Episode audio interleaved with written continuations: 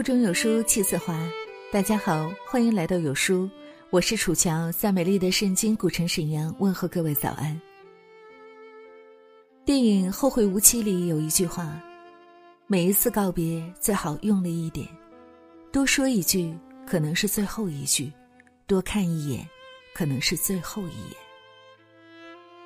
我以前一直不当回事，直到昨天才发现我错了。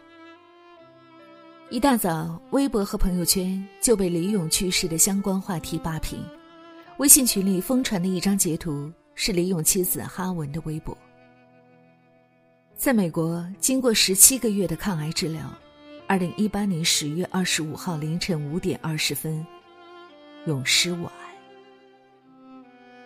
这条微博的配图是一张李咏的照片，发微博的时间距离李咏去世已经过去四天。不敢相信，也不愿相信，这么年轻的李咏竟然就这样突然离开了我们。尤其是哈文微博里“永失我爱”那四个字，看得人心都碎了。以至于无数网友在哈文微博下评论，希望这是一个假新闻。但现实就是，李咏真的离开了我们。一起来听今天的分享文章。李勇去世后，妻子一条微博令人泪崩。最怕你爱我如生命，却突然离开。对于李勇去世的消息，身边的朋友几乎异口同声的向我表达惋惜，感觉前阵子他人还好好的，怎么突然说没就没了？我也一样，觉得好像才在荧幕上见过他，结果才发现。他离开大众视野已经近两年了。曾经，他是影响了几代人、为无数家庭带去欢声笑语的央视名嘴，是《幸运五十二》里染着一头黄色长发、喜欢向台下飞手卡的酷主持，是《非常六加一》里说着“我是主持人李咏”登场，拿着锤子问你选金蛋还是选银蛋的圆梦者。是永乐会里翘起标志性兰花指的沉稳大叔，是主持了十年春晚的别样年味儿。在央视的那二十二年里，李咏是绝对的异类。他不按常理出牌，留长头发，站姿不正，不按台词背，主持风格随意，一度被领导同事们说成出格叛逆。据说，至少有一百个领导曾表达过对李咏发型的不满。一个央视主持人头发弄得乱七八糟，别的主持人都穿得一本正经的，唯独他另辟蹊径，染着头发，穿着花衬衫，酷爱尖头皮鞋，总穿着一些奇装异服，看起来一点都不央视。连他父亲都忍不住唠叨：“你就不能和罗京学一学？”他还经常在节目里自称在下，结果领导听了立马批评。你一个堂堂央视主持人，说什么在下？他去参加同事婚礼，恭祝别人百年好合、龙凤双胎。领导又说：“双胎，计划生育是基本国策。”但，就是这么出格的一个主持人，成了中国人心中最深刻的集体记忆。如今，他走了，人间再无李咏。上帝面前又多了一位优秀的主持人，就像于三娘在微博上写的：“愿从此天堂里又多了个亦庄亦谐的声音。”我是主持人李勇，下期节目再见。但是，比我们更加难过的，一定是他的妻子和女儿。李勇曾说过，他这辈子只对一个女人感兴趣，那就是哈文。他和哈文是同学。十九岁时，两人初次相遇，他便对哈文一见钟情。那时候，他们都在北京广播学院上学。有一次，在阶梯教室上课，哈文恰好坐在他右侧，中间隔着楼梯。李勇总用右眼瞄他，觉得他侧脸轮廓很美。也就是那一眼，成就了两人一辈子的缘分。那时的李勇像个情窦初开的小男生一样。时常在上课时骚扰哈文，他很喜欢画画，于是便经常在课上用铅笔给哈文画速写。画完就趁着老师不注意，用胳膊捅他，然后嘴里叼着笔，斜眼觑着老师，拿俩手指头夹起那张画纸递给哈文。看到哈文不自觉嘴角上扬的模样，李勇就知道自己有戏了。即便后来知道两人之间有一些宗教信仰和生活方式的差异。知道他的爸爸是高级干部，当年还受过周恩来总理亲手提的委任状后，他也没有丝毫退怯，只顾着迎难而上。经过两年的软磨硬泡，终于和哈文走到了一起。一九八八年四月十三号，李勇和哈文在一起后的第一个哈文生日，为了给他一个惊喜，李勇精心准备了一份礼物，想在他的生日 party 上送给他。但当时的女生宿舍不让男生进，李勇再怎么想也没法改变自己男儿身的现实，于是他想了个歪点子，找了一件女士大衣穿在身上，还系了一条大红色的围巾，再戴上帽子和宽边眼镜，男扮女装闯进女生宿舍给哈文办生日 party。party 过得很开心，可李勇却不好过，当时被幸福冲昏头脑的他。出门时却忘了再伪装回去，被宿管一眼发现。从此，李勇就成了学校里男扮女装为女友过生日的名人。两人毕业后，李勇被台里分配到西藏，而哈文则在天津工作，两地分隔，他便天天都给哈文写信，有时还会自己手绘信封，信封上的印刷体都是他一笔一划描上去的。他跟他讲西藏的美，给他说自己的思念，还有就是表白自己爱的决心。台上不正经的李勇，在爱情里简直如鱼得水。从西藏回来后，他们就迫不及待的结婚了。用李勇的话说，再也不想分开。婚后，李勇什么都听老婆的。哈文说自己不想要孩子，怕影响两人的二人世界。李勇便真的没有在他面前提过一个关于孩子的字眼。婚后十年，他的世界里只有哈文。后来有一天，哈文突然想开了，说自己想要个孩子。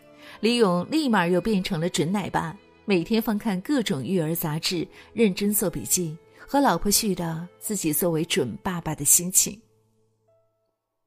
他在自己的日记里，经常以“亲爱的小宝贝儿”。你好吗？为开头记录自己内心的期待。